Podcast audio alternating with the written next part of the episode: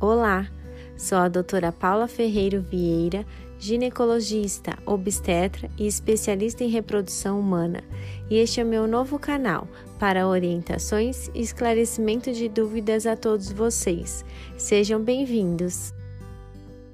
Olá! Hoje nós vamos falar sobre um tema muito importante que é sobre a reprodução homoafetiva ou a reprodução nos casais homoafetivos. Como esses tratamentos podem ser possíveis e quais também são alguns aspectos legais por trás desses tratamentos. Vamos começar abordando os tratamentos em casais homoafetivos femininos. Nestes casos, as duas mulheres vão passar por uma avaliação médica do médico especialista em reprodução para ver suas condições de saúde, qualidade de óvulos e condições de gravidez. Esses casais geralmente já têm uma opinião formada sobre quem vai ser a suposta doadora de óvulos e quem vai ser a gestante. É importante que a paciente que vá doar seus óvulos seja uma paciente jovem, que tenha uma boa reserva de óvulos e uma boa qualidade de óvulos e a paciente que vai receber o embrião também tenha boas condições clínicas para iniciar a gestação e o parto. Em muitos casos, esses casais fazem uma gestação compartilhada, ou seja, em um primeiro momento, uma das parceiras doa o óvulo enquanto a outra gesta, e em um segundo momento, elas trocam esses papéis. Para esses casais homoafetivos conseguirem uma gestação, eles precisam de um sêmen de doador. E aqui é muito importante ressaltar que a busca do sêmen do doador deve ser em bancos de sêmen. Isso porque a doação, de acordo com as normas brasileiras, deve ser anônima e sem fins lucrativos ou comerciais. Portanto, não pode ser o sêmen de um colega ou algum familiar conhecido. O tratamento que vai ser realizado vai depender da opção do casal e do médico em questão e da individualização de cada caso. Mas essas pacientes conseguem engravidar através de dois tipos de tratamentos possíveis: inseminação intrauterina ou fertilização in vitro.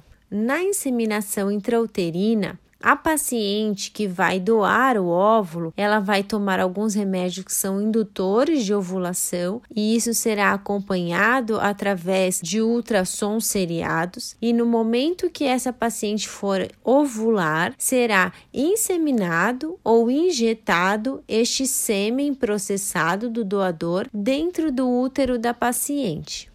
Nesses casos, vamos esperar que ocorra uma fecundação natural dentro do organismo da paciente, ou seja, este sêmen inseminado vai fazer com que os espermatozoides procurem o óvulo que ovulou naquele período e aí ocorre a formação do embrião e a implantação do embrião dentro do útero. Já na fertilização in vitro, essa fecundação não vai ocorrer de forma natural, mas sim em laboratório. Então a paciente paciente que será doadora dos óvulos vai tomar algumas medicações para formar folículos ovulatórios dentro deste ovário, o que será acompanhado com ultrassons transvaginais seriados e ao invés dessa paciente ovular, serão capturados todos estes óvulos para serem então fertilizados com os espermatozoides em laboratório. E esse embrião, depois de formado, vai ser inserido no útero de uma das parceiras.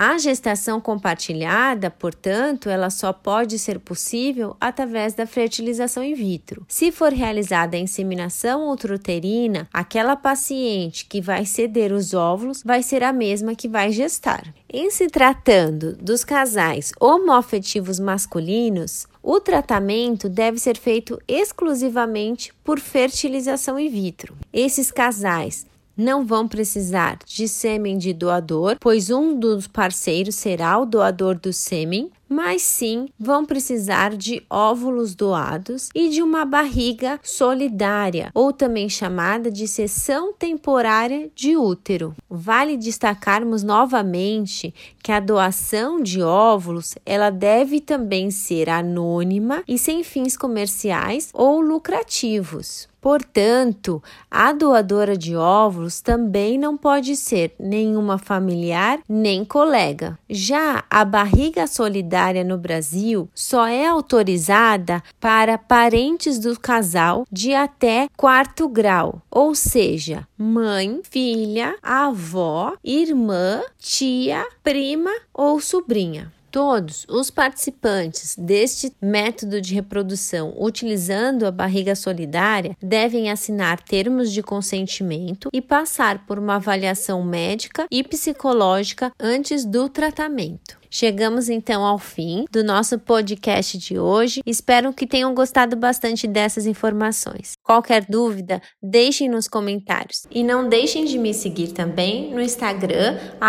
DRA Paula Vieira. Um grande beijo e até a nossa próxima conversa.